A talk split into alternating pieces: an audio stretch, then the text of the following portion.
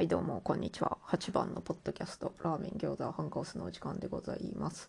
今日は2023年12月12日火曜日。今回はね日本旅行の振り返りの続きをしますがまず10月1日の話をしますよ。日曜日。この前日に大阪のたこ焼きパーティーオフ会があったんだよね。で出発したのが月曜日のね。25日。9月25日でそっからずっと忙しかったから休もう。休もうと思ってたんですよ。あんま何もしたくねえなと思ってた。当初の予定では23日おきに何かしら休む日を設けたいと思っとったんですけどね。で休もう休もういう話だったんだがしかし旅行中ですからね。宿に泊まってますからね。その時は。Airbnb のアパートの一室借り取ったんですが子供が遊べるものがないと。家におってもあんますることがない。動画見たりゲームするぐらいしかないという感じになりまして。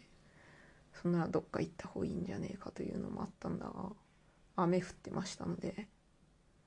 で雨降ってる中夫の両親は大阪城まで歩いていくわ言うて。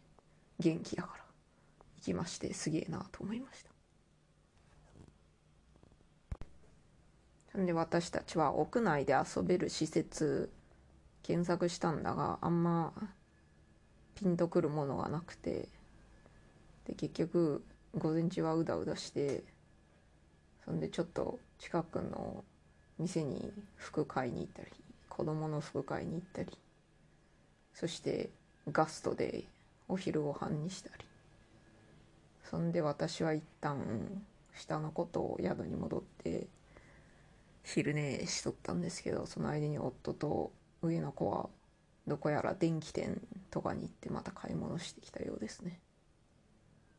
そんで夕飯前に夫の両親が帰ってきまして夕飯どうしようかないう話になりでまたガストに行くことになったんだよ。近くにガスあるからすげえ便利でさ。子供がいるとねなかなかなかなか行ける飲食店が限られるんですよね。大人だけだったらふらりとどこにでも行けるんだが小さい子供がいるとまずお子様用の椅子があるのかとかさ子供が食べれるようなもんがあるのかとか子供が食べやすい雰囲気なのかみたいなそういうのを気にしなくちゃいけねえからあんまりね行くところが限られます。そういうわけでこの旅行ではあんまりご当地のものを食べれなかった。大阪でご当地っぽいものを食べたのはこの前日のたこ焼きパーティーぐらいでしたね。だからめっちゃありがたかったです。ありがとうございます。10月1日はそんな感じ。翌日の10月2日月曜日なんですが当初の予定ではね神戸にあるアンパンマンミュージアムに行こうと思っとったんですよね。子供が2人ともアンパンマン好きだからね。でも朝になって聞いてみたらやっぱ行きたくないというのでじゃあしょうがねえなということでまあ連日のさ旅で疲れとくからそりゃしょうがねえよなと思いましてミュージアム行くまで結構自転車とか乗らんなんしね。そういうこともあり夫の提案で宿から北の方にちょっと行ったとこに大きめの公園があるからそこに向かうことにしました。で向かってる途中に保育園か保育園か幼稚園かわからんがおそらく保育園だと思うがその子供たちが並んでどっか行っとったから先生たちと一緒に。あら可愛らしいと思っとったら同じその公園に向かっていたようです。そんで子供たちがカートみたいなのに乗せられて運ばれとるのはめっちゃ可愛かったね。あんま見かけんからねオーストラリアではね。たまに使うらしいんですけどねどっか行く時に。可愛かった。子供たちが本当にねに日本の子供たちだなって思った。規則正しく礼儀正しく。あんまそんなひやばいことしとる子供もおらずそんなやばいこともせんけどなオーストラリアの子供。なんだろう。オーガナイズ。ドオーガナイズって何？ちゃんとしてた。すごいちゃんとしてた。